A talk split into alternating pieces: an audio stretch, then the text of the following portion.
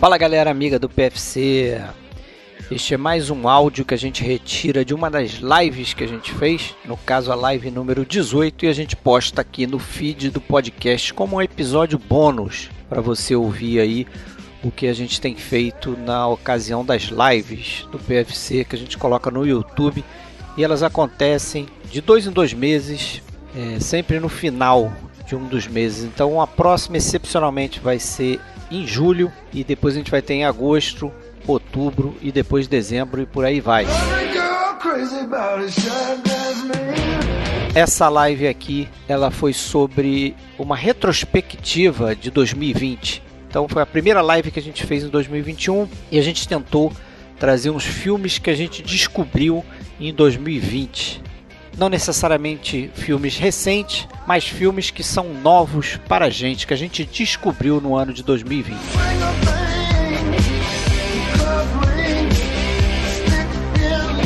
Em breve a gente vai estar preparando também um livezódio.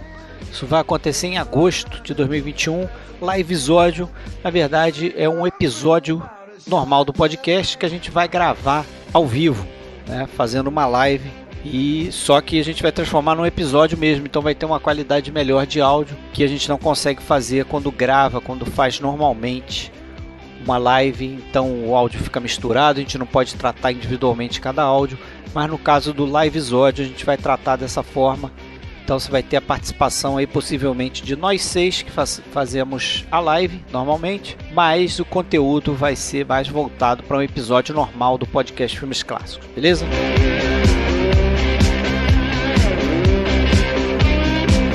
Bom, se você quiser dar uma olhada aí na nossa live no YouTube, acesse o nosso canal, procura no YouTube por podcast Filmes Clássicos ou entre em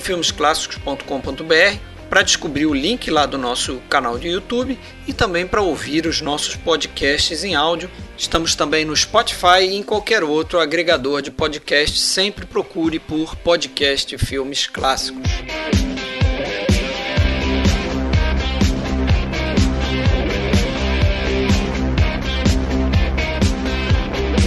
Isso aí, galera! Começando a live do PFC número sei lá quanto, 18.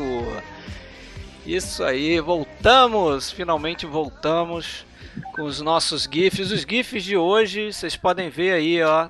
Tem, tem a ver com, com a indicação de um filme de cada um de nós, né? Não necessariamente são os gifs dos filmes, mas tem a ver. São atores e um gostei, diretor gostei. aí. Gostou? Sabia que gostei, você ia gostar do seu. Jean Maria. Como não, né? Jean Maria. Jack Palance. Tá aí, Jack Palance, Elia Kazan, que é ali em preto e branco. E eu e sou o Peter Ustinov. Eu sou o Peter Ustinov, isso mesmo. Eu, Peter Ustinov, falando aqui com vocês. Vou tirar a galera aqui. William de Andrade, falando lá de Blumenau. Seja bem-vindo, William. Obrigado, meu velho. Tudo tá certo? com calor, William? Tá William bastante tá, calor tá, aqui. Tá de regata hoje. Eu tô de regata, ventilador Eu tô ligado Bando de cima. regatas. E Olha aí, só. Rafael? Rafael falando de Jundiaí, tudo bem, Rafael? Fala Fred, fala William, fala Fala, meu caro.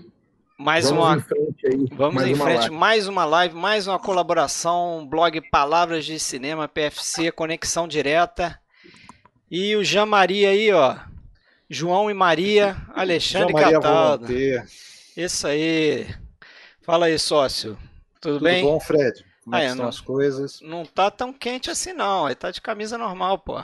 O William Não, é aqui. que eu tô no ar-condicionado. Ah, É, tá. eu- Eu liguei o ar-condicionado pra, botar, botar, pra poder botar minha camisa preta, chinetitar. Eu também Olha aqui só. tive que ligar meu ar-condicionado, porque É a camisa, é a É. camisa oficial das lives. Olha só. Eu, Eu, é- infelizmente, eu infelizmente tenho esse dilema. Ou eu parcelo um ar-condicionado, isso vai me fazer com que eu compre menos discos e filmes. Então eu Ah, entendi. tô sem ar-condicionado.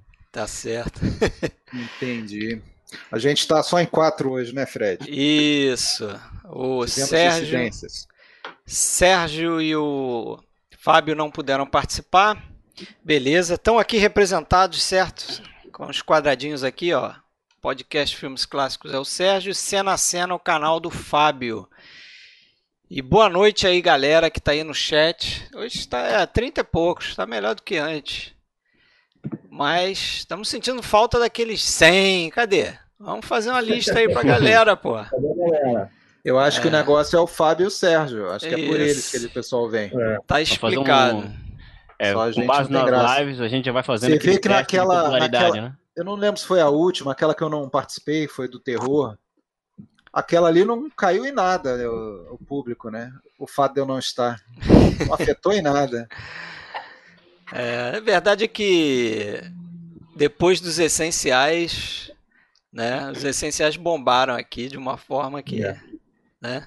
Normal. Estamos aí pra galera que quer nos ouvir, quer nos ver. Quer nos ver é difícil, né? Mas Ó, nos ouvir, pelo menos. Já, de- já detectaram teu uísque aí, hein, William? É, Pois é, o esquinho de praxe, né? Sempre. É. tá certo.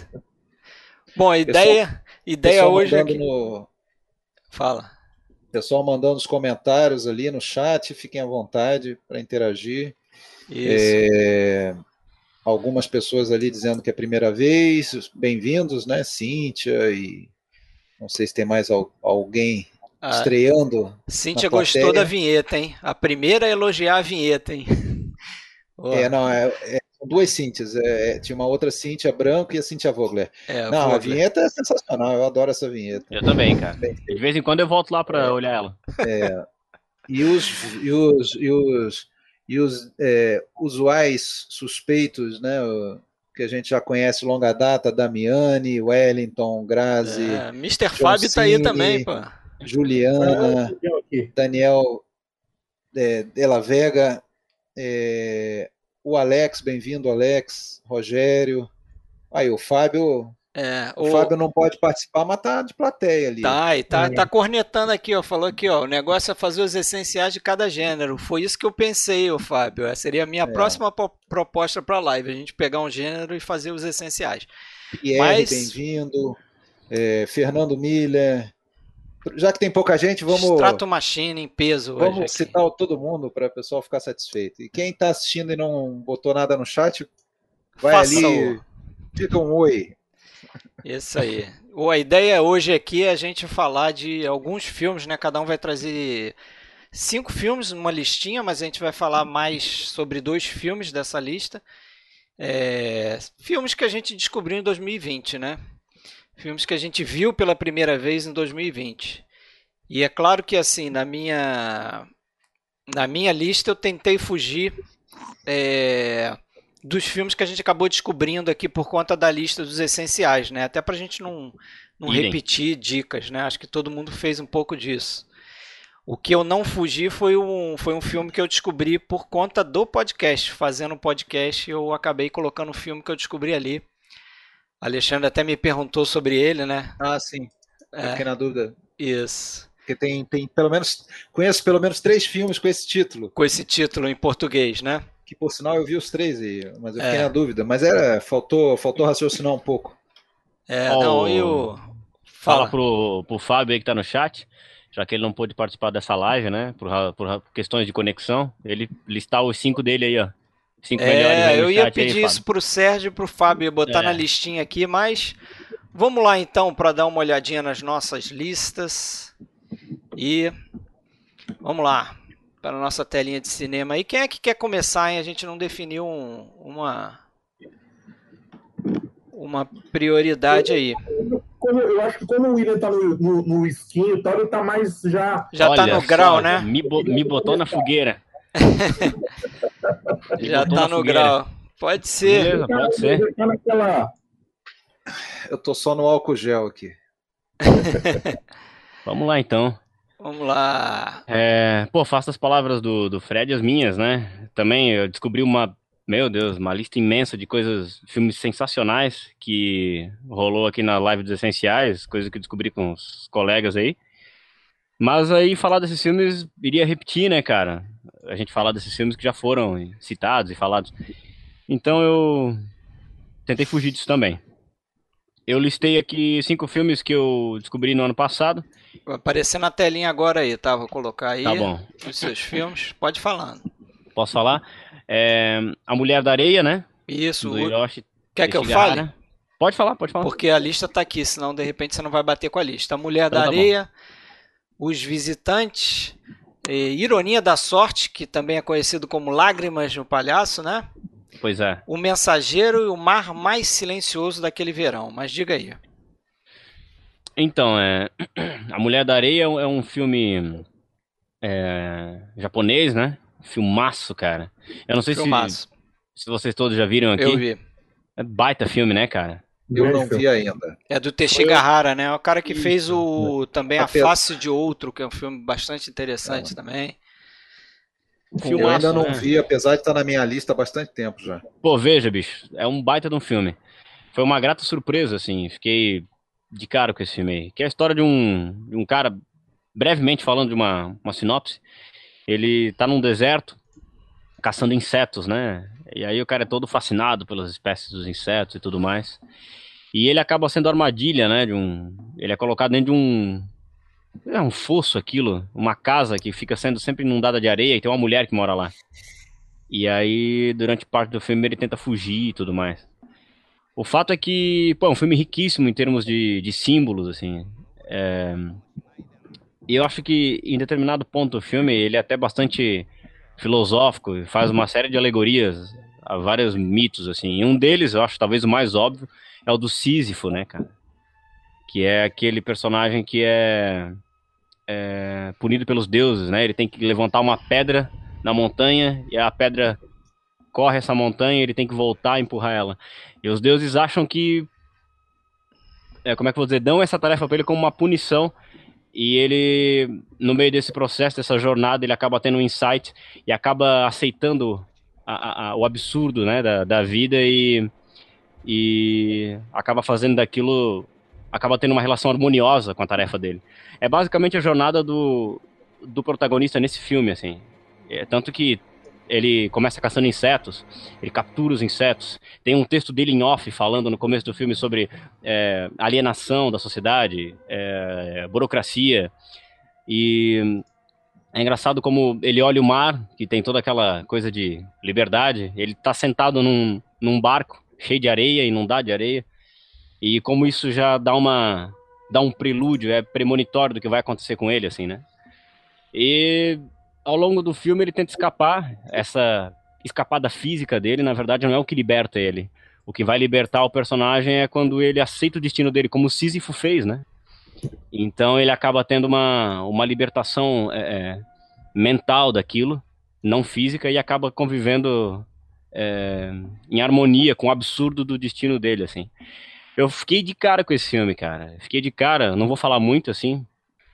É, mas ele é. Quando o filme acabou, pra mim, ele, ele funciona basicamente como uma analogia do retrato de se viver na sociedade que a gente vive hoje, né?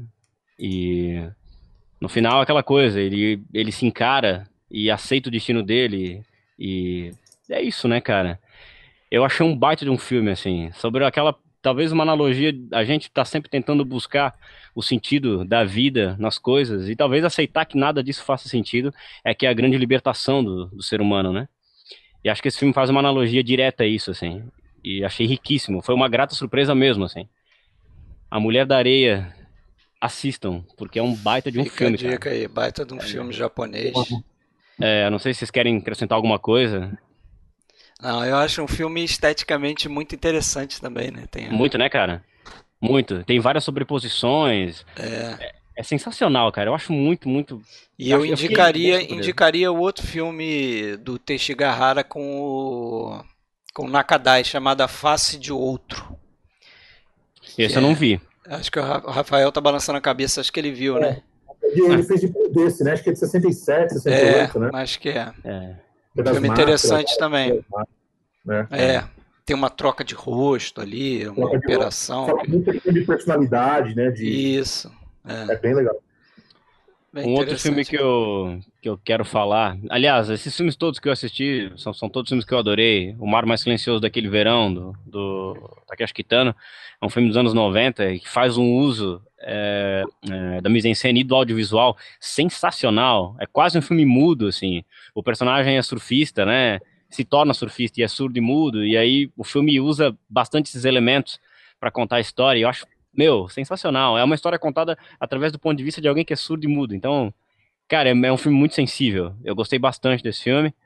O Mensageiro, né, do, do Joseph Luzzi, que é a história de um Muito de um- bom, eu vi. muito bom, né? De um menino que acaba se tornando mensageiro de um, de um caso extraconjugal e acaba se envolvendo naquilo, né? Acho que é um dos melhores dele, na minha opinião. Muito bom. Dos que eu vi, né? É um baita de um filme. Eu não tinha, eu tinha ele aqui na minha, na minha coleção, tinha comprado ele. Pô, ele tava lacrado ainda, cara. Tava lacrado ainda e decidi assistir ano passado e adorei, cara. E o outro que eu vi, essa ironia da sorte aí, que para mim tá como Lágrimas de um palhaço. Lágrimas de palhaço, né, do filme, é. filme do Victor Sjellström, que é a história de um, de, um, de um, cientista, né, que foi traído aí por um, um mentor, um aliado, e acaba aí se arruinando, acaba indo trabalhar de palhaço, e ele é um cara todo deprimido, assim, triste. Com Lon Chaney, né? Muito bom. É, Lon Chaney, filmaço de 1924 ali, e, cara, tem uma cena com um leão ali que é sensacional, assim, pra época, acho animal, é. cara. o que me leva a falar do outro filme, que é Os Visitantes, né, cara? Os Visitantes é o penúltimo filme do, do Elia Kazan, e ele é aquele tipo de filme que eu acho que ele trata, cara, de uma maneira talvez em tempo real, de uma maneira bastante agoniante, a coisa que o ser humano mais teme. Eu acho que a coisa que o ser humano mais teme, acima de tudo, é a maldade sem motivo, é a maldade por prazer, assim. Eu acho que o ser humano, acho que é a coisa que o ser humano mais teme. E esse filme ele cozinha isso, né? Se vocês já assistiram filmes aí, quem tá assistindo essa live, já viu filmes como, sei lá, Sob Domínio do Medo, uh, do Sam Peckinpah. Um outro exemplo mais recente que posso dar é o Animais Noturnos. Tem uma introdução desse tipo também. Você sabe que existe uma coisa ali hum, ruim demais, assim, uma violência que está prestes a, a transbordar. E esse filme aí, ele tem isso. É a história de um de um fazendeiro, que é o James Woods, e ele vive lá com a mulher dele, uma criança pequena, e o sogro. E ele recebe a visita de dois caras que serviram com ele no Vietnã. E desde o começo do filme você já sabe que esses caras não são bem-vindos ali. Né? Eles não são bem-vindos. E ao longo do filme você vai descobrir por quê. E é engraçado como o tema da delação é uma. Existe essa reincidência, né? Na filmografia do Elia Kazan, por ele ter se envolvido, né? Com. Eles dizem, né? Não sei se é real isso, nunca me aprofundei nessa história, mas que ele delatou colegas é, comunistas pro, pro macartismo, né? Sim. E esse tema acaba sendo recorrente, ele já tinha. Delatou, sim, delatou. delatou e, né? É, e inclusive ele falava disso. É, não, não sei, não diria com orgulho, mas ele diria não, não haver se arrependido. Assim, uhum. disso, Acha né? que cumpriu o papel dele, né? Como... É. Tanto que nos filmes dele, a delação sempre é uma questão de é, de justiça, né? Ladrões, né? É, é uma questão de justiça, assim. Ele não, não trata isso como uma troca de favores ou um prazer gratuito, né? É sempre existe uma justiça sendo feita através da delação. O que denota que a gente ainda, mesmo que passado tanto tempo, a gente vive numa sociedade que é, vive sobre cunhos bíblicos, né? A gente não aceita traição. Talvez é mais fácil aceitar o, o, o bandido um assassino do que o delator. É engraçado isso, né? E o que acontece nesse filme, cara, é uma. uma é, ele é bem curtinho, mas é uma hora e pouco de agonia, assim, total. Você fica agoniado demais. Porque você sabe que aqueles caras estão mal intencionados. Você sabe que vai, vai dar ruim o negócio. William, Assiste... fala. Da tua. Desculpa te interromper, você Não, vai continuar falando desse filme, mas eu, da... desses teus cinco aí, eu. Eu só vi dois. Eu só vi o Lágrimas de Palhaço uhum. e o Mensageiro. Ah, sim. Tô devendo os outros três. Ah, sim. Não, mas eu não duvido que você vai assistir. Pode... É, não, sendo que, sendo que esse do Kitano eu já eu tenho, né? Legal. Tem na caixa do Kitano, né? Verdade, tem lá. O, e os outros dois eu já providenciei. Maravilha. Inclusive o Mulher de Areia eu já tenho, ó, há um tempão. Agora, esse, os visitantes, ele não parece ser muito é raro, né? fácil de achar, não, né? Eu tenho mídia física eu tenho até ele aqui pra. Não, saiu não tenho não. Lume ele saiu né? pela. É, o, o meu é da Lume, é. Tá. Também é. Eram daqueles que estavam lacrados aqui há um tempão e eu acabei vendo só no ano passado. E. Só... Fala, pode falar, Rafael. Eu queria fazer duas observações. É, você disse que é o último dele, mas na verdade esse é o penúltimo. Não, né? não, penúltimo, é penúltimo. É. Ah, você falou penúltimo? Falei, falei, Não, não. Tranquilo. O último, é o último Magnata, né? É, o último Magnata é o. Eu acho um filmasco do, do, com De Niro também. Sim. Só uma coisa que isso, inclusive, foi uma. O, o Merten, que é o que era, né? Não é mais crítico do Estadão, ele fez uma observação interessante sobre esse filme do Kazan, Uhum. esse filme, ele uh, concorreu em Cannes a Palma de Ouro e perdeu, é, na ocasião, ganhou a classe operária vai ao paraíso e o caso Matei, dois filmes italianos, né? Ah, e o tá. Merten fala que um dos motivos que esse filme foi ignorado em Cannes foi justamente o fato do Kazan ter feito as delações do macartismo tal, uhum. e que o Cannes naquela ocasião deu de ombros pro, pro Kazan. Uh, e o Merten lembra que no ano anterior, e por coincidência, né, você colocou o filme na sua lista também, o Mensageiro ganhou a Palma de Ouro, Olha só. dirigido pelo Luzey, e o Luzey é um diretor que foi perseguido pelo macartismo, né? Então, um ano Kanye premiou um perseguido pelo macartismo e no ano seguinte Kanye esnobou um cara que contribuiu com o macartismo. Sim. Só para ficar claro. aqui na... Não, é uma curiosidade interessante. E no, é, no Oscar, né? Quando ele ganhou o Oscar honorário, ele também foi vaiado por parte da plateia, né? Rolou Naquela essa retaliação. William, do Oscar foi curioso, porque teve muita gente que se negou a ficar dentro do teatro na hora da, da homenagem. Pois então, é. a, a premiação, ela, ela colocou a homenagem logo depois do intervalo comercial, porque no intervalo comercial as pessoas saíram do teatro e o Oscar colocou um monte de modelo no lugar, se não parecia vazio, para as cadeiras não ficarem vazias, né? No momento da. Que doideira, né? Eles vão mostrar que vazia, eles colocaram gente sentada nas cadeiras ali para preencher. Mas foi um momento histórico mesmo. Pois é. Enfim, esse é um filmaço, assim, cara. Eu fiquei bastante surpreso. Ele é um filme que é, parece que não condiz, né, com toda a filmografia dele, porque é, ele não tem uma estética hollywoodiana. É um filme, na verdade, com orçamento bem baixo. E é quase todo em local fechado, assim, é bem. É um filme escuro, cara. É um filme mas, bem, bem sombrio, assim. Mas aí que tá o negócio. É, desculpa intrometer de novo. Aí que tá o negócio que eu acho interessante. O Kazan, com esse filme, me parece que ele foi um dos diretores que uh, se aproveitaram um pouco, se beneficiaram um pouco da, das mudanças que Hollywood passava naquele momento, da Pode nova ser. Hollywood, né? Justo. Uh, por exemplo, o John Huston também fez filmes uh, considerados um pouco diferentes do que ele fazia. Uhum. Fat City, por exemplo, uhum. o caso do Visitor, eram diretores de uma outra geração, mas que se beneficiaram de uma nova estética, de uma nova proposta do cinema. Verdade. Época, Isso né, é muito cara? legal, né, cara? É Isso é muito legal, legal. É muito legal. É muito legal. Pô, além de mostrar a elasticidade do cara, mostra também que o cara tava antenado, né? É muito legal isso. Muito legal. Casnero foi um baita diretor. É, eu vou te dizer que assistir Os Visitantes, cara, ele é aquele tipo de filme, acho ele um filmaço, mas além de tudo, eu acho ele uma experiência, assim. Ele é um filme que realmente mexe contigo. Em, em vários momentos eu apertei a poltrona, respirei uh, pesado, assim, porque ele, ele te agonia mesmo, assim. Você se, você se vê ali, né? É, é um filme bastante tenso, cara. É um filmaço. Beleza. Verei. Quem não viu, vejam, que é muito bom. Verei com certeza. Quem é o próximo agora aí, hein? Pode ser eu? Pode ser. Muito. Vamos lá. Vai no embalo. Rafael, Rafael, tua listinha tá na, na tela aí, ó. Grande chantagem, The Big Knife, trens estritamente vigiados, Senhor Johnson, Malina e Menino da Calça Branca. Esse aí me pegou. Bom, o Rafael é, é mestre em pegar gente de surpresa, né? Aqui, calça ó, curta, né? Quantos eu vi ó, da sua lista? Um. Ó, eu vou, eu vou falar um pouquinho. Você perguntou o que, Alexandre? Desculpa. Não, falei um. Foi quantidade que eu vi. É, eu também só vi é. um da lista do Qual Rafael. É?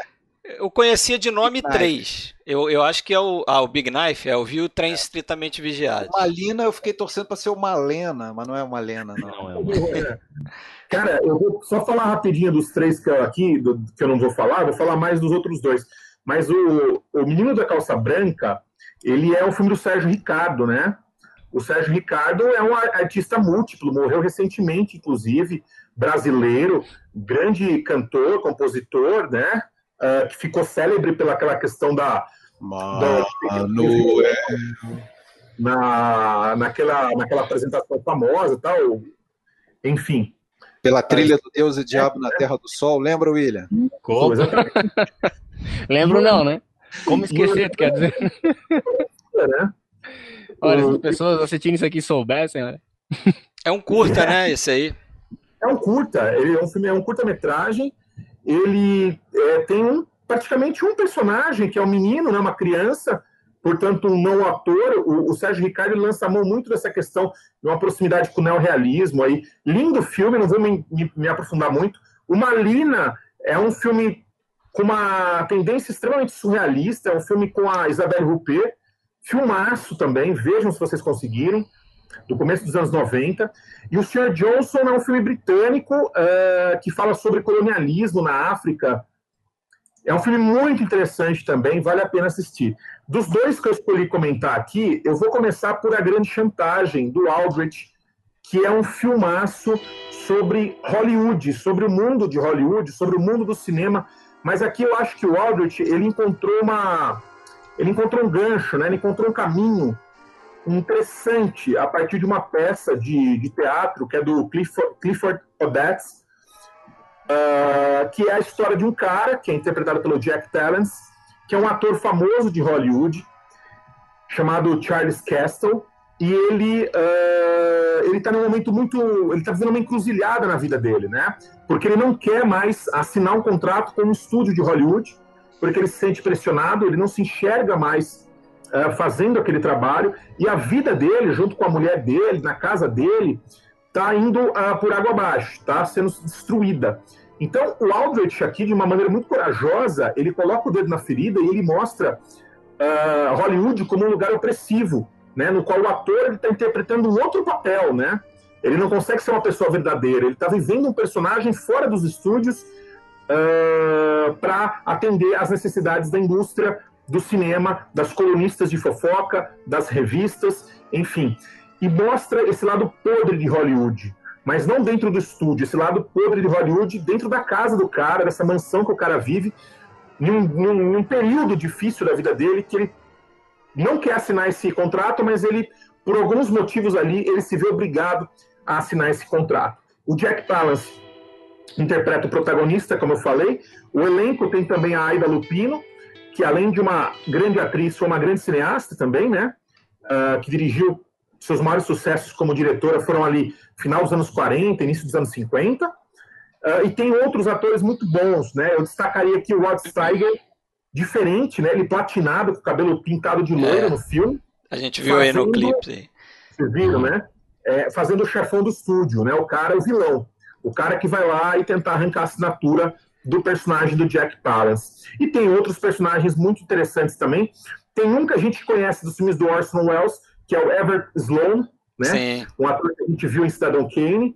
E tem também a, a Jean Reagan, que ficou famosa pelo Cantando na Chuva, fazendo a loirinha burra do Cantando na Chuva, uh, e outros atores muito interessantes, como a Shirley Winters também, que tem um papel nesse filme. Ou seja, é um baita elenco, um baita momento, e um filme trágico, forte, pesado, do Aldrich. Aldrich, que foi um mestre também né, do cinema americano, e que dá para dizer, de certa forma, que o Jack Palance foi um ator fetiche para ele, né, que eles fizeram outros filmes juntos, filmes de guerra tal. Mas eu acho que aqui, eu vou arriscar dizer, eu sei que quando a gente fala de Jack Palance, a gente vai lembrar logo do Shane, né? Sim. Ele fez o vilão do, dos Brutos Também Amam, o Cavaleiro, né?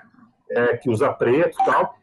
E é o filme mais lembrado dele. Mas eu acho que a grande interpretação do Jack Palance, se eu não estou enganado, acho que ele foi indicado ao Oscar por esse filme de melhor ator, mas uh, eu acho que essa é a grande interpretação da carreira dele, a, a interpretação da vida dele, né? E é um filme que dialoga muito bem com a época, né?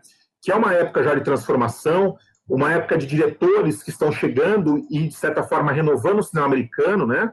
Uh, Kazan um pouco antes, mas na mesma época Aldrich, na mesma época você tem Nicholas Ray, na mesma época você tem uh, Sidney Lumet, enfim, né? E, e, e, um filme extremamente interessante, um filme muito interessante sobre o lado podre de Hollywood. O outro filme que eu vou comentar aqui, agora a gente vai para uma outra época e para um, né, uma outra cinematografia, que é um filme da chamada Novela Vague Tcheca. E é um dos filmes mais famosos, mais famosos da novela Vague Tcheca. Ganhador de Oscar, inclusive. Ganhou Oscar, exatamente, ganhou Oscar de filme estrangeiro. E que momento, né? Essa época foi extremamente rica para a novela Vague Tcheca. Na mesma época, eles ganharam, acho que um outro Oscar, inclusive, um outro filme também, que eu não estou me lembrando agora o nome, Mas, enfim, foi um momento muito rico da, da, da, Tchecos, da antiga Tchecoslováquia, né? O Trem Estreitamente Vigiados, ele é uma comédia, mas é uma comédia que nunca perde de vista o lado ácido também, né? A crítica aos homens de farda, a crítica à guerra, né? E a esse colabora colaboracionismo uh, uh, dos, do, caso dos, dos, tchecos aí durante a Segunda Guerra Mundial. Uh, o filme se passa é, quase todo ambientado à beira de uma linha do trem, onde, né? os trens ali, como diz o nome, eles são vigiados, né? Que os caras fazem ali meio que uma uh, uh, fazem que meio que uma, como eu posso dizer, uma fiscalização ali, né, dos trens, e tem aquele colaboracionismo com os nazistas também, os caras que elogiam ali a juventude hitlerista, mas é um filmaço com momentos cômicos muito interessantes, e eu, como eu ia dizer, né, eu não sei porque eu demorei tanto para ver esse filme, né, eu já tinha ouvido falar muito desse filme, e fui postergando, fui postergando, aí ano passado esse filme saiu em DVD, eu falei, bom, vou assistir. E foi uma feliz surpresa, né? Eu acho que o humor tcheco é, lembra um pouco também os filmes do Milos Forman dessa mesma época, né? Essa cena do carimbo, que está passando para mim agora com um pouco de delay aqui, né? Do carimbo nas nádegas da menina ali. É. Esse filme faz uma crítica interessante a essa sociedade do carimbo, né? A essa, sociedade militarizada, burocratizada. E não é à toa que essa cena que eu acho que resume, né? Essa imagem resume o filme inteiro. O carimbo na nádega, né? De um lado você tem o carimbo, que é o símbolo da burocracia, e do outro lado você tem a nádega, né? Ali o, o, o órgão sexual, o símbolo da libertinagem, da, da, da liberdade, né? está coexistindo ali, né? Os caras, no fundo, não querem estar ali, né? Os caras estão ali se divertindo com as meninas. Tem uma cena que os alemães entram num trem que estão cheio de mulheres ali. Então você tem toda essa safadeza correndo ao lado, né? Desse universo dos caras fardados. E a gente sabe que, uh, claro, né, essa farda ela vai cair por terra e a gente vai entender e, e será revelado aí quem são essas pessoas. E o protagonista, né, o garoto ali, ele é um cara inicialmente alienado, né? Um cara que ganha farda e que fica se sentindo todo todo, porque está indo para o seu primeiro dia de trabalho e tal, né? Fazer aquele serviço que, na verdade, o cara não faz nada ali, né? O cara fica ali assistindo os trens passando por ali e tal. Uh, mas é um filmaço, né? A novela Vartcheca, como eu disse, eu acho que é um momento muito interessante. No ano passado, também, além desse filme, eu vi alguns filmes que eu não tinha visto também, uh, da Vera Chitlova, né? Que é aquela cineasta que fez o As Margaridas, Pequenas eu tinha Margaridas, aí eu fui ver outros filmes dela, como Saco de Pulgas, que é excelente também. Uh, e é uma outra cineasta que tem uma carreira muito interessante que eu indico. E o próprio Milos Forman também, que eu acho que dessa geração foi o cineasta que fez mais sucesso, né? É, foi, foi para América, né? Foi para América, ganhou eu dois. Adoro Milos Forman, cara. Fez Estranho Ninho, mas essa fase tcheca dele é espetacular, né? Ele Baile fez... dos Bombeiros, muito bom, né? Baile Bombeiros, que é uma comédia também ácida, assim como o Trens Estreitamente Vigiados, uh, que é uma comédia que vai ridicularizar né, esse, esse mundo masculino fadado também. E também uh, ele fez Pedro Negro, que é um filmaço, Os Amores de uma Loira, que foi indicado ao Oscar. Enfim, esse é o grande momento da Tchecoslováquia, né, da antiga Tchecoslováquia, e eu acho que a, até chegar a Primavera de Praga, o fim da Primavera de Praga, né? Que eu acho que aí você sela um momento, eu acho que uma ruptura ali, que alguns cineastas vão embora, inclusive entre eles o próprio Milos Forman, Fred. Pois é, o, o, o, que me surpreendeu na tua lista aí foi esse filme, você só ter visto em 2020. Eu já, eu já tinha visto ele até porque ele tinha ganho o Oscar de melhor filme e eu andei procurando os filmes ali, né? não cheguei a ver todos, mas esse eu tinha visto. E, e, eu lembro da a cena mais famosa do filme, eu acho que é aquela em que ele vai beijar a menina, né? Esse rapaz e, e o outro lá vendo aquilo lá manda o trem, o trem zarpar dá início e fica só aquele gostinho, aquela, né? As bocas assim, daqui a pouco a boca da mulher tá indo embora e ele não consegue beijar a menina. E ele fica ali, né, parado. É, parado. É muito plástico essa cena, acho que é da mais famosa do filme. É muito legal mesmo. É um filme interessante também, recomendo. Esse Big Knife, cara, eu tenho a sensação que eu já vi, mas sabe que eu lembro pouquíssimo desse filme. É muito bom. Mas eu acho que são os dois que eu já vi, ou dois ou um. Mas, e aí, vocês querem fazer um, uma pausazinha rapidinho pra gente depois Pode ir para Alexandre lá. e Fred? Pode ser, isso. Já que acho que hoje a live vai ser um pouco mais curta, né? Mas também, ó. É. O Fábio prometeu mandar uma lista de cinco aí. É, ele tá compilando a lista dele, cara. A gente vai comentar a lista dele só para ele ficar com vontade. Listinha do Fábio. Bom, listinha do Alexandre já tá na tela aí. Daqui a pouco A aparece. É. Posso começar então? Pode começar. Você já deve estar vendo sua lista na sua tela Cadê? aí, ó. Eu não lembro quais foram. Qual foi a Ó, minha condenado pela máfia, Ah, muito bem. Mimi o metalúrgico, La Tosca, o ato final, 30 anos esta noite. É. Tá vendo? Ninguém pode me acusar. Só vi um filme, hein? É. É, ninguém pode me acusar de só ter filme italiano aí, né? Tem, tem um francês e um britânico no meio, né? Deve ser coprodução com a Itália, não? É, bom, o- o- as menções honrosas. Então, esses aí são cinco filmes que eu destaco, e dentre aqueles que eu conheci no ano de 2020. Muitas origens de, de, de filmes por ver, uma delas foi foram as nossas próprias lives, né? O Ato Final, um filme que eu nunca tinha ouvido falar, por exemplo. Indicação do na live- Rafael, né? na live dos anos 70. Achei Massa. um filme sensacional, muito Ainda não vi esse. filmaço. Também não vi esse, cara. Veja, porra, vocês dois, vocês têm que ver. Vocês têm que ver esse filme. Tá? Vai É um rolar. filme sensacional, sensacional, bonito demais, plasticamente, né? É, vocês precisam ver esse filme, tá? E vocês também que estão aí assistindo a live, não percam o ato final. Deep End é de um diretor do Jer Jerzy Skolimowski e tem ali a Jane Asher, que foi, acho que ela foi casada com Paul McCartney, né? Foi noiva. Noiva, Foi né? Foi noiva É. do Paul McCartney, então. Enfim, filmaço, absoluto. Na, na live do terror ela apareceu também, num filme Ah, é? ali. É. Te- Tenho 30 anos essa noite, um, um belo filme aí pertencente ao cânone da, da novela Vague, que eu demorei muito para ver, já tinham me sugerido ver esse filme há, há muitos anos. Eu vi há bastante tempo também. Só fui ver ano passado o Louis Malle, que é um diretor assim que é pouco falado, até, né? Quando você, o pessoal pensa na novela Vague, vem sempre em mente Truffaut, Godard, Chabrol, Eric Homer. Eu acho que o Malle fica um pouquinho. Deixa eu baixar o meu retorno aqui, que eu estou me escutando demais. Mas ele tem uma série de filmes. Ele tem muita coisa boa, cara. Eu também gosto coisa muito. boa. É, esse aqui se chama Le Fou Fo- Follet, né? É um, tem aquele. Tem, tem aquele. O Roné, né? O, o, o- o Mau- Maurice.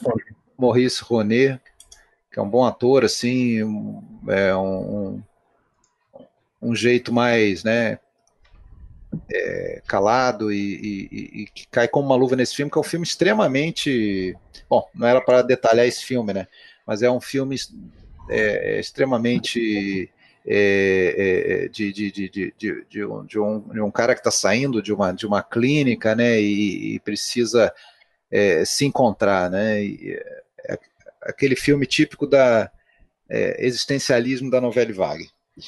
É, coloquei o La Tosca, que é um filme que eu tenho certeza aqui que ninguém conhece. Esse, esse filme é, é bastante desconhecido. É, Ó, tem alguém no chat aqui que já viu. é que bom. É o Tony. Ah, Tony o Vendramini. Tony, ah, o Tony já viu porque eu passei para ele. Falei Olha. pra ele desse filme. Momento denúncia aí É. na live. Momento denúncia. Aliás, pô, aproveitar para fazer o jabá, né? Eu, eu e o Tony, aí, dois loucos pro cinema italiano, fundamos uma página no Facebook, a página Cinema Italiano. Tony, coloca aí o endereço da página aí no comentário para nós, fazendo um favor. Hora do jabá agora. é agora, hein? E aí, é, bom, esse filme aí, eu já tinha ele, inclusive, há muito tempo, mas eu estava deixando para lá. Até que eu vi uma, uma postagem no grupo sobre ele e falei, bom, não vou conferir.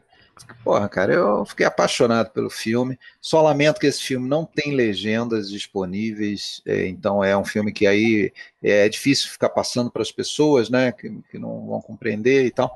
É, dá para dá para entendê-lo até como um musical, tem umas músicas muito boas de um cara chamado Luigi Mãe, que também é um cineasta pouco falado, pouco conhecido, mas um dia eu ainda vou conseguir arrumar legenda para esse filme ou produzir as legendas desse filme e, e passar para os amigos aí, vale a pena. Uhum.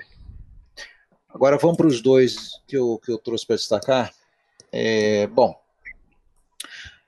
começar ali pelo Mimi Metalúrgico, ali na Vertmiller, é, eu confesso a vocês que sempre ouvi falar e não tinha visto basicamente nada dela. Eu tô devendo também. Não tinha visto basicamente nada dela até o ano passado. É, acabei vendo de uma tacada só uns seis filmes dela. Eu tinha visto só um daqueles filmes de episódios o qual ela tinha dirigido um pedaço. Mas, mas então eu vi. É, ela teve uma fase áurea ali na, no início dos anos 70, no período de 3, 4 anos, ela dirigiu ali seus principais filmes. Né? É, eu até te, falei para Fred para mudar essa minha escolha de filme por um outro da Lina que eu acabei vendo depois, ainda no ano de 2020, que foi o filme de estreia dela, aí, Basilisk. Esses dias até alguém comentou que esse filme está no, no MUBI, né? No MUBI. É, e porque, sinceramente, olha, é um, é um daqueles casos em que um filme de estreia talvez seja o melhor filme do, do, diretor, no caso da diretora.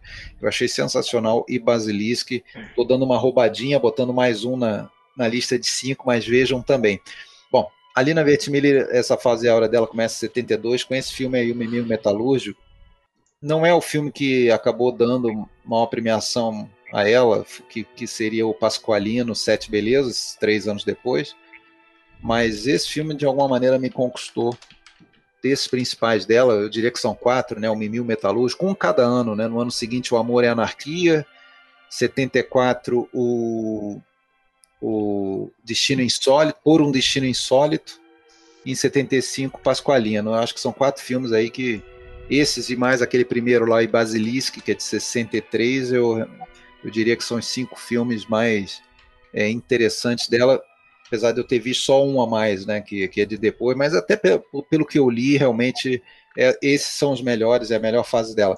Mimil Metalúrgico, ela começa a, uma parceria maravilhosa aí com Giancarlo Giannini, né, um ator que também não é um cara muito insensado, mas quando você começa a ver filme dele, você percebe uma capacidade de, de sumir nos personagens mais variados, o cara tá aí com 78 anos, está trabalhando ainda, já teve em filme do James Bond, inclusive, recentemente. Até é... Visconti, né, Alexandre? Como? Fez filme até com o Visconti. Também fez o. Também. Justamente nessa época. Essa foi a época é. realmente em que ele se destacou muito, no início dos anos 70. O é o último o filme do Visconti, não é? O, o, o Inocente. O Inocente. É o penúltimo, né? Do Visconti. Não, foi, foi o, o último. último, o último, último é. E, e, e, tem uma atriz que eu não conhecia e fiquei encantado por ela, Mariângela Melato, que está nesses em três desses quatro principais filmes da Lina, todos eles com o Giannini, então essa dupla aí. É, vocês viram aí no clipe uma cena de, de um flerte aí, quando eles se conhecem, um casal. O filme acompanha as aventuras desse cara que, que é um, um siciliano que, que é, é que pisa no calo de alguém lá na, na terra dele e acaba indo para outra cidade para fugir da, da, da, máfia e lá trabalhando como operário. É, ele tendo essa mudança de ambiente, mudança de vida, conhece o amor, né? É, e, e, e, ela também, a, a, personagem da, da, da Mariângela, ela, ela ensina para ele algumas coisas que ele, naquela vida é, interiorana, né, e totalmente atrasada, desconhecia, né. É um filme, é, acho que se passa em Turim, acredito. Né? Bom, mas recomendo bastante esse filme para quem não viu. Não é um filme obscuro, é, eu acredito que seja é, até conhecido. O título original é um, um daqueles, a maioria dos filmes da Lina tem uns títulos quilométricos, né? Mimi Metalúrgico, Ferito Nell'Onore, é... E tem uma coisa, esse filme, alguém falou sobre o questão da nádega antes, né? É, eu... Já sabe o que eu vou falar.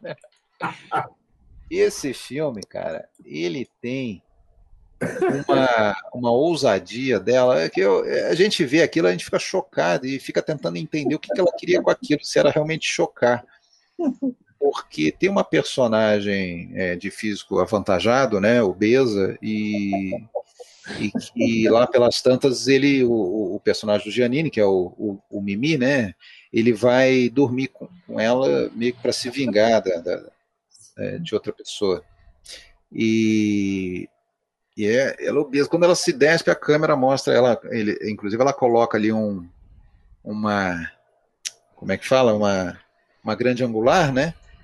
E dilata aquela e, apare, e entra na, na imagem o, a nádega da, da, dessa moça em primeiro plano, mas é uma coisa absurda, assim, que você não, eu acho difícil que alguém tenha visto isso em algum é um filme. Detalhe que não é detalhe, né? é, uma, é como é um plano detalhe que não é muito detalhe, na verdade. É detalhe da, da, da Helena Fiore, essa, essa atriz que, inclusive, está em todos esses filmes também da Lina, mas chocou muito aquilo e, e claro, né, sob um olhar é, da mulher e, e, do feminismo hoje em dia, é, muita gente condena esse filme. Aliás, os filmes dela dão pano para manga quando entra o feminismo, principalmente por um destino insólito ali que tem uma que é uma quase uma fábula política e, e, de batalha dos sexos, com uma inversão total, e chega um ponto que tem muita, muita violência até, né? Então é muito criticado.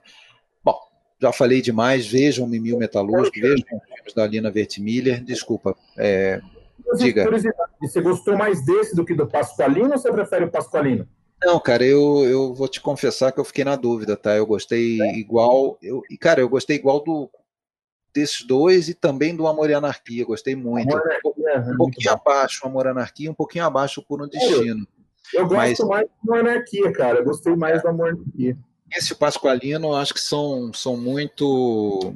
São muito. É, em pé de igualdade, muito bons, assim. É muito. É, e recomendo todos. Mas e Basilisque me conquistou. Um outro, um outro tipo de filme é praticamente um Vitellone passado no sul da Itália de, de, de, pessoas ali que vivem naquela vida sem, sem alternativas, sem futuro, numa cidade pequena, né? É, bom, e o outro é o Condenado pela Máfia. É um filme que também estou há anos para ver, do Hélio Petri, que aliás fez aniversário ontem aí, faria aniversário ontem. É, achei um, um filme muito bom, em vários aspectos. É, é trilha sonora do, do, do, do Bakalov, é Bakalov ou Balakov? Eu nunca eu confundo Luiz ba, Balako, Bala, Bakalov, Luiz Bakalov, que é um argentino, né, que compôs bastante no, no, na Itália também. E o, bom, Hélio Petri, eu acho que dispensa recomendações, né, é, todo mundo é, já ouviu, ouviu os principais filmes dele, que são Investigação do Cidadão Acima de qualquer suspeita, que a gente já tratou no, no, no podcast Dicas Triplas. Tenha esse que estava a minha cara ali no início da live, né? O Volonté como o metalúrgico lá do é, é a classe operária vai ao paraíso, né? Tem, tem outros, outros filmes, né? Como a propriedade não é mais um furto, os dias são contados, vai até sair uma caixa de, de Hélio Petri por esses dias. Agora, esse filme ele não é muito falado, ele fica um pouco à margem, mas é um, um, um tipo de filme é, se passa na Sicília, relação com a máfia, né? Mas ele mostra, ele também é, como sempre, um filme simbólico dos papéis sociais, dos estratos sociais. Tem um professor que é interpretado pelo um professor esquerdista que é, que é, que é interpretado pelo Volonté, né? Que que não se conformam com uma determinado delito que acontece e que já tem ali a veredito fechado imediatamente pela, pela polícia, em conluí com máfia, em conluí com a igreja, e ele, ele vai atrás porque ele sabe que tem alguma parada ali. é, esse livro é, do, é baseado numa obra do numa obra do Leonardo Chacha, um escritor siciliano que vários filmes aí que são bem, bem quistos pelo público é, e que tratam de máfia bem da obra dele, como o Dia, é, o Dia da Coruja, que é um filme do, do Damiani, não esse que está nos assistindo, mas o hum. Damiano, Damiani. O, tem aquele filme o, do, do Francesco Rosi, o Cadáveres Ilustres. Então, esse Chacha é um, um cara que gerou boas histórias que viraram bons filmes. Uh, recomendo, vejam. É, é, um, é uma luta de um homem só contra as forças do, do mal, políticos corruptos, máfia, é, igreja envolvida. É, como será que vai acabar o Volonté nesse filme? Né? O Volonté tem uma tradição, né? É difícil você ver um filme do Volonté que ele, que ele, ele não... chega até o final. o, tem o Gabriele Ferzetti também, né? Que está num Ferzetti. filme que eu vou que eu vou trazer também. Ferzetti tem a Irene Papas. Isso, né? Irene Papas. É, é, um, é, um, é um bom. Tem uma ceninha com Leopoldo Trieste, para quem lembra dele, esse coadjuvante aí que, que, que aparece muito. Então, recomendo. É, tem cenas belíssimas. Recomendo muito esse filme. Beleza, esse foi o que eu vi. Olha só, quem sabe faz ao vivo, então eu peguei a listinha do Fábio aqui, que o Fábio passou no WhatsApp, botei pra gente colocar ela aqui antes de eu fazer a minha. Vamos botar a listinha do Fábio aqui, ó. O Fábio deu uma roubadinha, né, Fábio? Eram cinco, ele botou seis. Mas beleza, tá valendo. o cara tá de férias, pode tudo. É, o casamento de Maria Brown, do Fassbinder, os Cavalos de Fogo. Ele botou seis? Botou seis. Cara, ó, os Cavalos de Fogo de Ser, Sergei Parajanov. Duas Garotas Românticas, do Jack Demy. Bad Lindo Company, nome. Robert Benton. The Hitchhiker, da Ida Lupino. Lupino. É, outro bom filme, esse aí eu vi. Acho que foi o único que eu vi aí. O Casamento de Maria Brown não vi. Conheço. Eu vi duas garotas românticas. É, e esse, esse aqui, ó. People on the Alps. De Istvan Zotz. Não conheço esse cineasta. Mas tá aí. Você tá bem, Fábio? Fábio. Fábio. Seis, seis filminhos, beleza. Vai, vai entrar na lista. Depois eu vou fazer uma lista lá no Letterbox. Fábio, no seu momento, e aí, Rafael. Divulgo pra galera lá. divulgo pra galera o, a nossa listinha final aí com todos os filmes que a gente indicou. Aí posto lá no grupo, posto na Rafael, página. você já viu todos esses do Fábio, esses seis? É, tá sem áudio aí, Rafael. Sem áudio, tá com o microfone mutado aí. Agora está aqui. Agora é, tá. Dos seis do Fábio, eu vi três. Eu é, vi o da Aida Lupino, eu vi. Eu vi o Duas Garotas Românticas e eu vi o Casamento de Maria Brown. Os outros eu tô devendo. Olha Aí, Fábio, consegui. Ah, máximo, o máximo possível, 50%. 50%. Mas também ele pegou pesado aqui, né, meu? O cara pegou pesado, pô. É, eu, eu, peguei levíssimo agora, hein? Vou Já colocar minha lista aqui. Eu, eu, tenho tá certeza tá que o Rafael viu tudo. Aí, 50% da... Vamos lá, Rafael, minha lista, vamos ver quanto você viu, hein? Tenho certeza que você viu tudo. Vamos lá. É... tá aí minha listinha, então. Minha listinha tem A Confissão, é, filme do Costa Gavras, que eu vou falar mais aí, tá em azul, é porque eu vou falar, vai passar clipinho, né? Lola Montes, acho um filmaço do Max Opus, que eu acho que é, a galera às vezes esquece desse filme, né? Lembra de outros filmes dele, mas esse eu acho um filmaço pela estrutura narrativa, eu vou falar dele. A Imperatriz Vermelha, do Joseph von Sternberg, que eu também só fui ver ano passado. Achei um baita de um filme também, fotografia, aquela fotografia do, do Sternberg e outros filmes que ele fez também com a Marlene Dietrich, né? Tem mesmo padrão fotográfico, o cara primava muito pelo, pela estética dos filmes dele, né? E achei o filme muito interessante. O Tormento, do Mikio Naruse, que eu descobri quando a gente fez o episódio sobre Mikio Naruse, né? Naquela de, de ver mais filmes. Acho que o Tormento era até um dos filmes, né, Alexandre, que a gente destacou. Era, era né? É, mas eu acabei vendo outros também do Naruse, né, por fora, para dar uma completada num, num cineasta que eu não conhecia muito. E desses aí eu gostei bastante, dos, dos que a gente falou no podcast, esse foi um dos que eu mais gostei. E um filme que eu descobri na, na caixa aqui do Filme Noir Francês 3, ó, que é uma caixa bacana, que tem esse Adeus Bruto, Adieu Poulet, é, de um cara chamado Pierre Garnier de Fer. Nossa. o filme Cadê o biquinho? Com, Cadê o biquinho? o filme com Lino Ventura, né, mas um polar É um filme noir francês muito interessante, uma trama política. O Lino Ventura faz um, um, detetive, um investigador durão. Um filme bem interessante. É uma caixa legal que tem um Passo da Liberdade, tem os sicilianos.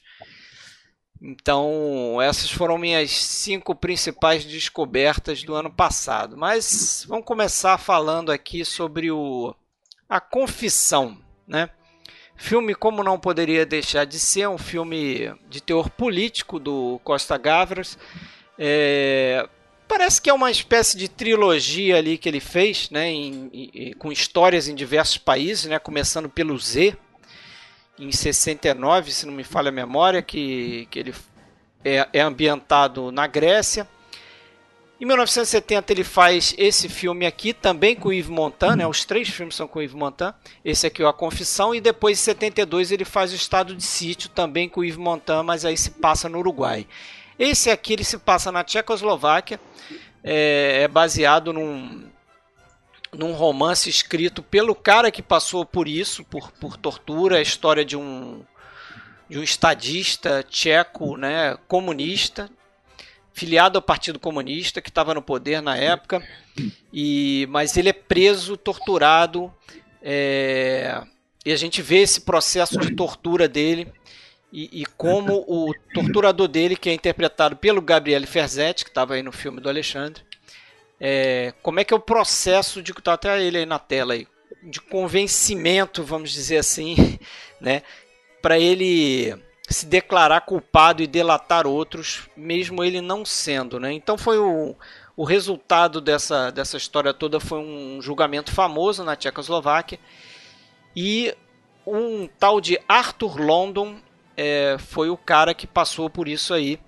e acabou nesse tribunal que foi mais um tribunal assim espetáculo que eles chamam, né? Foi um tribunal que foi é, transmitido por rádio é, parece que passou nos cinemas depois, né, fizeram um filme, passou nos cinemas. O negócio foi explorado para vender uma ideia que a gente não sabe direito qual é e a gente passa a entender um pouquinho no final. Mas é um filme bem interessante do, do, do Costa Gavras, é, muito bem atuado pelo Yves Montand. Ele chegou a perder 15 quilos é, para fazer esse filme. Botei aqui a lista do, do Fábio. É, chegou a perder 15 quilos para fazer esse filme. Né? É, o filme tem também a Simone Signoret, que na época era a esposa dele. Né? Então ele está interpretando o Arthur London, que é o cara que escreveu o livro, e o Arthur London escreveu esse livro com a esposa dele, que é a Liz London, que é interpretada pela esposa do Yves Montand. Então, uma relação bem interessante aí de vida real e cinema ali. Mas eu recomendo e é um filme que eu já dou aqui o spoiler, hein? A gente vai vai colocar ele num dicas triplas que eu já separei aí. Acho que até um dicas triplas que a gente vai fazer com o Rafael, né? Opa. Vai ser o, o filme. Eu acho eu acho meu favorito do Gavras, viu esse filme? Legal. Eu acho o melhor filme que ele fez, acho espetacular. Ótima escolha. Beleza. Então, o meu segundo filme é o Lola Montes, o filme do Max Opus. É um filme que eu achei bastante interessante. Ele tem umas semelhanças com o Cidadão Kane, porque ele, ele usa aquela estrutura de flashback, às vezes até um pouco semelhante ao Cidadão Kane, que ela é meio é, sem ordem cronológica, a gente começa a conhecer a história da Lola Montes, que foi uma dançarina, uma atriz famosa do teatro no século XIX, uma mulher assim muito à frente do seu tempo, independente, é, que contestava os as regras sociais do período, né? Então ela ela teve diversos amantes, ela se envolvia com quem ela queria, ela, ela teve envolvimento com políticos, ela foi amante do, do rei Ludwig da Bavária, inclusive influenciou ele politicamente com algumas decisões. É, ela foi amante do Franz Liszt, que foi o, um músico famoso né, do século XIX.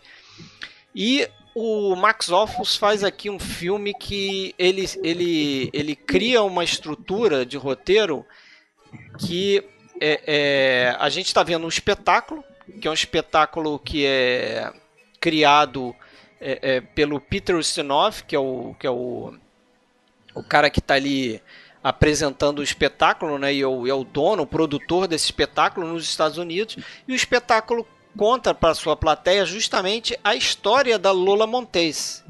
E a partir do espetáculo a gente vai para os flashbacks e a gente conhece um pouco da história da Lola Montez, só que a gente não tem muita certeza do que o que a gente está vendo é, na, na, verdade, a realidade do, do, que aconteceu na história dela, ou se é parte também uma criação né, feita justamente para o espetáculo. Então o filme é um tanto dúbio nesse sentido, é, e eu acho que isso contribui muito para ser um filme bastante interessante. E, e, é um filme que vocês viram aí no clipe é, com cores maravilhosas, um Technicolor sensacional. Isso é, uma, isso é, o que me marcou desse filme. Né? E é um filme que, que, se você viu, Alexandre, cabe uma revisão. Eu acho que um dia a gente precisa falar dele aí em algum momento. Concordo, eu não? Eu concordo. Que é, e é cabe, o, cabe episódio. É o único filme colorido do, do Max Offals e é o último filme completado por ele, né? Ele veio a falecer no filme seguinte que ele fez e não completou o filme. Então esse aqui foi o último filme que ele, que ele completou. Qual era mesmo aquele que ele que ele estava fazendo? Eu, eu, lembro que a gente tratou disso. Não sei, cara. A gente, eu, eu tenho que pesquisar. Eu ouvi falar hoje estudando, outra, é. Mas eu, eu esqueci o nome. Esse eu acho que é os amantes de Montparnasse. Eu acho isso, assim. isso mesmo. Lembrei, é esse mesmo. É do, aí foi pro Becker. Becker é que fez. Isso. É. Esse filme tem história, questão da da mutilação, né? Que ele foi mutilado né, na, na montagem. Ah, foi. Ele foi assim, ele foi pro cinema, não fez muito sucesso. É. Ele foi atacado na França. Eu acho que só os os, os cineastas lá da, da Nouvelle Vague depois é que olharam com outros olhos para ele. Mas ele foi é, mutilado na França porque eles acharam que essa estrutura de flashback que o Max Offus montou confundiu a plateia. E aí tentaram fazer uma organização mais cronológica da coisa é, chacinaram o filme, né? Então rolou essa cópia, acho que ficou viva aí alguns anos depois da morte do, do Offus. Que, se eu não me engano, foi em 57 a morte dele. E...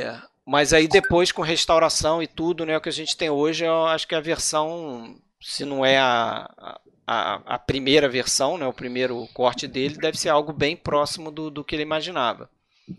Mas eu recomendo, é um épico assim, estilo né, desses grandes épicos, tipo Doutor Givago, né? Então você tem o envolvimento dela com vários, vários caras, tem o, o Alton, o Anton Walbrook, né? Tem o Oscar Werner também no filme, além do Peter Ustinov, que foi o meu, o, meu gif. O Fred, eu achei a estética dele, tu falou Doutor Givago, achei um pouco parecida a estética dele com o Red Shoes do... Também, também, as né? cores, né? Me lembrou assim um pouco. O lance da, da dança também, né? Isso, do balé. Bem lembrado. Bem lembrado. O Ofus, cara, eu descobri, acho que no ano retrasado, um filme que ele fez na Itália, em 1934. Porra, achei sensacional. Acho até que o Fábio. Eu acho que eu, que eu, que eu, peguei, eu peguei esse filme e ainda não vi, cara. A Senhora de Tutti. É um ah, filmaço, sim. é um filmaço. E para e um país que tem uma tradição daquele, daquela questão do som dublado, esse filme é, foge a essa regra, porque o som desse filme é maravilhoso, é fundamental na história, porque é sobre uma ascensão de uma, de uma moça que, que vira cantora, a Senhora de Tutti, e, e a, a, é sensacional, é do, do Fulso. Você vê que antes aí da, da, dos principais filmes dele, estava rodando aí para fazer filme em outros lugares, né? Mas tem, tem, tem coisas muito boas. É um cineasta fundamental, né? Um dia até cabe um, um podcast sobre ele. A gente já tratou de algum filme dele, eu não estou lembrando. É, a gente agora. fez o ah, Madame, Madame D, D. Né? É, não foi é. indicação do Fábio no, no Dicas Triplas que a gente fez. Bailarino da câmera, o Fábio está dizendo nos comentários. Cineasta genial, gênio dos longos takes. Fábio é fanzaço do, é, do, do Já sabe que se, se fizer de filme dele, vamos ter que botar o Fábio aí na parada. Legal. É, vocês têm mais alguma coisa aí para falar da minha listinha? Ou... Eu tenho para falar que eu vi três. Não viu, não viu Confissão. Até você postou uma, uma foto da Confissão ali, eu falei, eu, eu achei que tinha visto, porque eu confundi, eu achei que pela imagem aquele filme era outro. Qual que eu confundi? O Gravras? Não, sei lá, eu achei que era um outro filme. É, e o, esse Adeus Bruto eu tenho aqui comigo, mas não vi ainda também. Eu não vi o Adeus Bruto mesmo, foi o único daí que eu não vi. Olha eu não vi nenhum desses aí. Que bruto, Fred. Você foi. O Fred, eu achei legal a escolha do Imperatriz Vermelha, que eu acho que é. O, o Steinberg ele fez seis filmes com a, com a Marlene Dietrich, né? Uma parceria muito boa. É, é muito boa. Eu vi os seis, são todos muito bons. Mas eu acho que tô para dizer para você que esse é o melhor, viu? Eu acho que esse filme é, é espetacular. Uhum. É, também tem um pouco assim de, de Lola Montez, no sentido de que também é uma mulher à frente do seu tempo, com vários envolvimentos românticos, é. né, com político, uma mulher forte. É bastante interessante também esse. É, mas eu não cheguei a ver os seis filmes do, o do Jonathan. O John, vamos responder ali, a, a responder como se a gente tivesse a resposta, mas vamos tentar comentar sobre a pergunta do Jonathan. Vamos lá. É, com, desculpa a minha ignorância, é fílmica, bobagem, não precisa. Todo mundo aqui é ignorante. Mas com quantos anos um filme tem que ter para ser considerado um clássico? A gente já às vezes comenta sobre isso, evidentemente não tem uma regra, né? É. Mas é claro que quando passa um tempo maior, você já passou por aquele teste do crivo do tempo, né? Então, isso é o principal, é, né? A gente é... botou a regra na nossa cabeça, né? É. Dos 30 anos. A gente pro podcast a gente tem mantido, às vezes a gente dá uma roubadinha, né? É, Agora, é, se você vai no IMDB ver um filme aí que bombou recentemente, geralmente as notas são super altas, né? Porque né, a pessoa ainda está apaixonada, é, apaixonada por aquele filme, mas daqui, daqui a 30 anos, daqui a 40 anos, esse filme vai ser lembrado, vai ser relevante. É única. É, é, Eu acho que hoje em dia, com, com toda a velocidade né, que acontece nos meios de recursos e tudo mais, eu acho que uma década já é suficiente, já é como é que eu vou dizer? Já é suficiente para tu entender se esse filme passou no teste da primeira década, assim. Isso já é uma coisa, né? Porque tem filme que, por exemplo, sei lá, pega os últimos Oscars, tem filme que eu nem lembro mais, cara, e que ganhou, sei lá, melhor filme, eu nem já nem lembro. É, exatamente. Infelizmente, eu acho que esse fenômeno aí ele tá né? Do, do esquecimento do, rápido do filme, ele tá ficando cada vez mais é. comum, né? Tem uma coisa que se repete, né? Mas eu acho que a gente está tendo um conceito de clássico aqui, se vocês me permitem. É, a gente está trabalhando com um conceito de clássico de filme, do filme ser conhecido e rememorado. Hum. Mas se a gente olhar para a história do cinema, para as questões mais, digamos, estéticas aí de transformação, eu acho que eu entendo clássico como uh, o que vem, uh, o que precede o moderno, né? O clássico seria, na minha concepção, de certa forma, aquele cinema que vai até os anos 50 e vai perdurar, de certa forma, uma estética clássica que vai se perdurar um pouco ao longo dos anos 60, né? É, levando em conta dessa maneira, dá para a gente dizer que os anos 40 e os anos 50 são décadas de transformação, em que a gente vai Totalmente. ter diversos filmes que vão se impor como modernos, ainda que alguns não totalmente, principalmente no advento do neorrealismo, até de, depois a consolidação definitiva do moderno com o que a gente entende como novela e vários cinemas novos nos anos 60. Então, acho que é uma. Talvez a gente esteja falando aqui de coisas, de diferentes ideias do que é clássico. Pode ser. Claro que, Tem. Sim. De uma, maneira, de uma, maneira, popular, né? Se a gente falar assim, poxa, esse filme é um clássico, é, sei lá, A Primeira Noite de um Homem, é, citaram aqui o Jurassic Park, é um clássico. É, no sentido popular, ok, a gente aceita isso.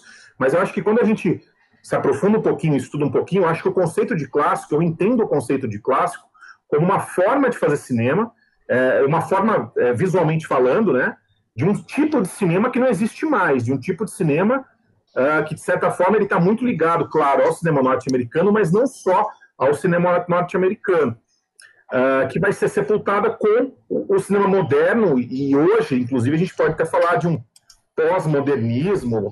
Aí você, você, se me permite, você está você tá falando de um conceito de clássico que é o modo de fazer cinema, né?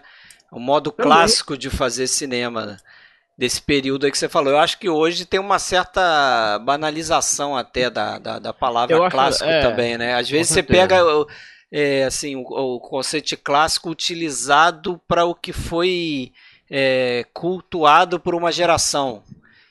Olha, eu, eu diria até mais longe. Eu acho que o conceito de clássico hoje, ele, ele é usado até como golpe de marketing, assim. É Sim, muito- sim. acho, que, acho que muitas vezes até os caras vão vender um filme e a própria empresa, a própria Não, produtora é- coloca a- um, um clássico moderno, né? Como Clássico assim, né, cara? tarde. Como assim, cara? Que isso, meu? A própria- o próprio marketing já, já, já nomeia aquilo um clássico, pô. Pois Que isso? é, Não, tem né, do, O do pessoal clássico. aqui na- na- nos comentários estão questionando o que, que é cult, né? É, qual a diferença do cult para o clássico, tá? Ah, um filme é, clássico pode ser cult ao mesmo tempo? Ele pode. O cult, na verdade, é, aí, aí, esse- esse também- aí também está outra confusão, né? O pessoal acha que cult é filme cabeça, é Sim. filme, né, entre aspas, inteligente. Não tem nada a ver. O filme cult é aquele filme que, geralmente, ele não é, não faz tanto sucesso no- na época do seu Não é lançamento. cult comercial. ele é redescoberto e ele é cultuado por um determinado grupo, por uma determinada tribo, Um nicho, né? se torna cult. Né? Exatamente. O Blade Runner é um caso assim, que é um filme que se tornou cult ao longo É. dos anos, um filme que quando saiu não foi muito, digamos, é, é, bem recebido, é, mas se tornou um cult.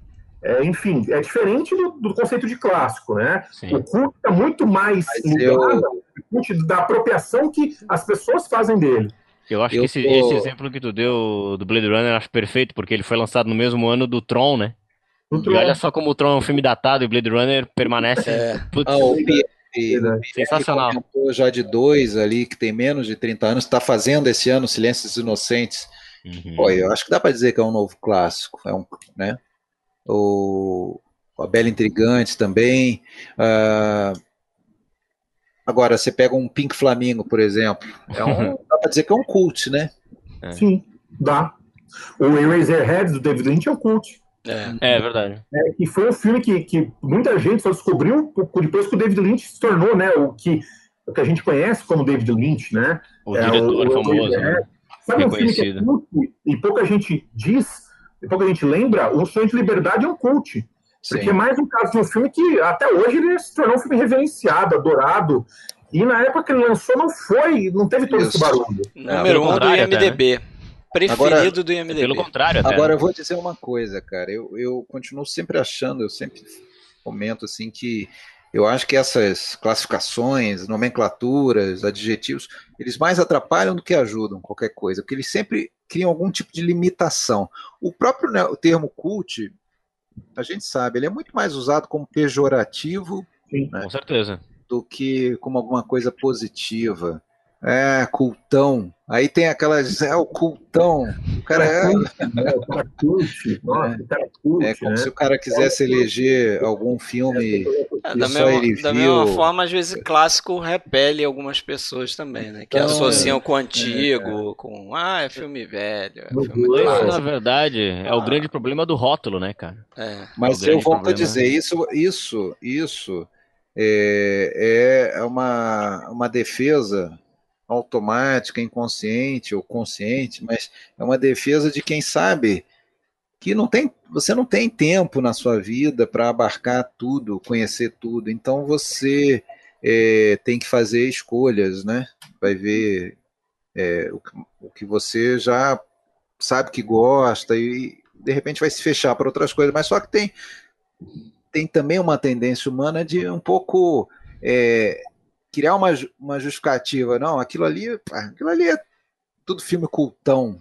Você- ao, ao falar isso, você se sente um pouco melhor, porque teu universo fica mais reduzido, você não fica angustiado, porque vai ter muito- tanta coisa para ver. Então você já, assim, se, se você se pacifica, né? Eu não estou perdendo grande coisa, mas na Mas verdade isso, você deu a oportunidade de conhecer. Mas isso de fato, Ainda Alexandre, você, porque se você entrar lá e conhecer, você tá fudido. Aí, é aí bem você- isso mesmo. Mas não- isso é uma, é uma tendência social do ser humano, né? Ele precisa estar, é, é, ser aceito em um grupo, se enquadrar em algum rótulo, né? É, pô, eu trabalhei uma década em videolocadora e, cara, a gente sabia certinho o estereótipo físico da pessoa que. Ele entrava pela porta, a gente já sabia qual a sessão que a pessoa ia, cara. A gente já sabia. Porque Fazendo estudo sociológico lá. É verdade, cara. Existe uma necessidade, né? né? Cara, te falar assim, ó. Eu, eu toco, né, em bandas e tal. Pô, durante muito, muito, muito tempo, eu tive um puta preconceito com fã de Bob Dylan, cara. Porque a galera era muito chata, cara. Eu era muito chata. Algum assim, fã ó, de Bob Dylan aí no chat? Cara, não, é assim, ó, eu amo Bob Dylan, sabe? Mas o fã clube é horrível. Tem fã de Legião Urbana aí que eu sei. E aí eu acho que no cinema também tem isso, né? Tem essa, essa galera que tem a necessidade de ser representada por um rótulo, né?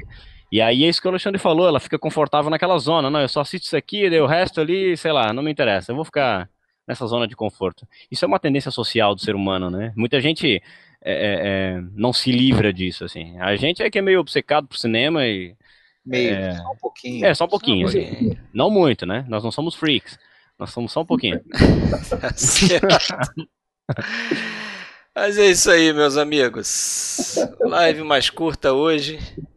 Mas foi bacana, foi legal. Vou, vou, vou publicar depois lá no, no Letterbox, vou publicar o, a listinha aí dos filmes que a gente citou. E procurem a gente aí no, no, no, Facebook, se você descobriu essa live aí no. Procura a página, né? E entre em contato com a gente se você quiser entrar no grupo do Facebook, que ele é oculto, porque a gente. Facebook, ele malandramente começa a incluir muita gente que não tem nenhum interesse pelo teu grupo só para fazer propaganda, né? O algoritmo do Facebook Nossa. também é, né? Aí a gente bloqueou, botou o grupo oculto, quem quiser entrar só pedir que a gente aceita. Beleza? Então, Beleza. Isso aí, curta nosso canal aí também, ó. 4.350 inscritos, vamos ver se a gente chega aí a 4.500. Parabéns aos palmeirenses. Isso aí, campeões da Libertadores. Difícil, né? Mas, Mas é isso aí. Assim, mundial. Isso. Debandar a galera aí, cara. Caiu para 10 agora os ouvintes. E eu terminar com uma descoberta que eu fiz aí essa semana. Vocês sabiam que o pai da Sofia Coppola dirigiu um filme? Caramba, quem é o pai da Sofia Coppola? É, é talentoso. Cara talentoso. Fez um filme de máfia, parece, né? É, acho que foi. Aliás, ele um não, fez três. Fez três? Caramba. Vou correr atrás então. Cara, Beleza? mas a Paulo é muito foda então, porque ela consegue até ter um pai foda. É um Pô, pai foda. mas beleza, galera. Então é isso. Abraço para vocês. Abraço a todos. Boa noite, pessoal. Obrigado por nos aturar por é duas aí. horas aí. Valeu. Uma hora e meia hoje. Valeu, galera. Valeu. Abraço. Abraço.